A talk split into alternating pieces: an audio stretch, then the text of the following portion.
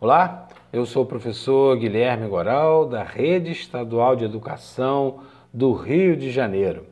Esse é o podcast de número 13 da disciplina História da segunda série do ensino médio regular no seu terceiro bimestre. Falando ainda das doutrinas sociais que surgiram ao longo do século XIX, nós destacamos agora o socialismo científico talvez o que tenha conquistado maior fama. Né? O socialismo científico ele pretendia eliminar definitivamente o capitalismo pela via revolucionária. A ideia era fazer a substituição do capitalismo pelo socialismo e depois, num processo mais radicalizado, substituí-lo pelo comunismo puro, ideal. Os principais pensadores são os famosos Karl Marx e Friedrich Engels, que escreveram né, juntos né, o Capital, o Manifesto Comunista, a ideologia alemã, entre, entre outras obras. As ideias centrais do socialismo científico, defendidos por Marx e Engels, é, eram o materialismo histórico e dialético, onde a história podia ser explicada desde lá da Idade Antiga a partir da luta pela hegemonia entre as classes sociais. Na antiguidade, entre patrícios e plebeus, durante a Idade Média, entre senhores e servos, é, entre a Idade Moderna, entre a nobreza e a burguesia, e no, contexto em que viviam no século XIX, a oposição era entre patrões, né, ou seja, a burguesia, e os empregados, o proletariado. Eles defendiam também a ditadura deste proletariado. Então, quem deveria tomar conta de tudo na economia deveriam ser os trabalhadores. Propunham o fim da propriedade privada, a socialização dos meios de produção, tudo passaria a pertencer ao Estado, que organizaria as formas de trabalho. E eles criticavam muito a mais-valia. O que é a mais-valia?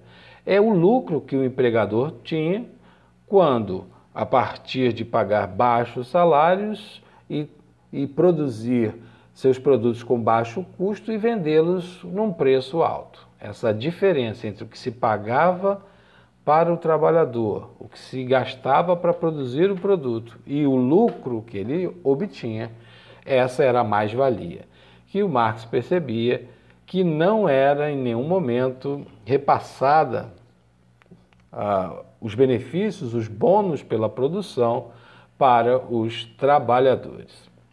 Como bandeira de luta, os adeptos do socialismo científico acreditavam que o espírito revolucionário devia ganhar o mundo e internacionalizar esse projeto de países que aderissem ao comunismo.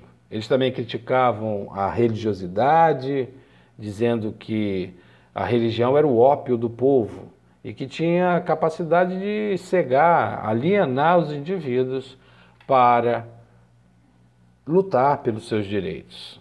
E acabava pelo caminho da fé, tirando esses indivíduos da luta sindical pelos seus né, direitos de cidadão.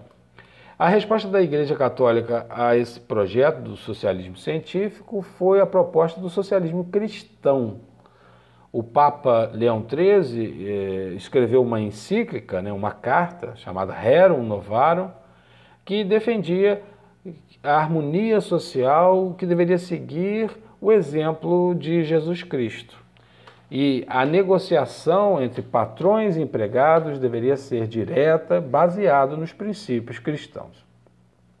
Outra doutrina também importante nesse contexto aí das doutrinas sociais foi o anarquismo, que era bem mais radical.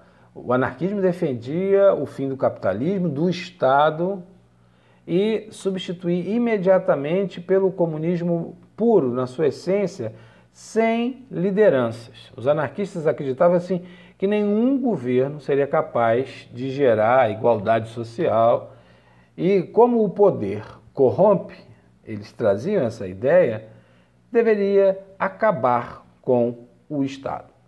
A sociedade deveria ser autogovernada e as decisões seriam sempre decididas pela vontade da maioria. Os principais representantes do anarquismo foram Pierre-Joseph Proudhon, Mikhail Bakunin, Kropotkin e, é, e destacamos também e destacamos também a proposta do sindicalismo defendida por Jorge Sorrel, a partir da ideia inicial, no início do processo das doutrinas sociais, do surgimento das doutrinas sociais, e que levaram a, ao fortalecimento dos sindicatos. Bem, aqui terminamos esse nosso podcast. Eu espero que vocês tenham gostado. E fiquem atentos, consultem o material escrito, consultem as videoaulas e perguntem aos seus professores em caso de dúvida. Grande abraço e até a próxima.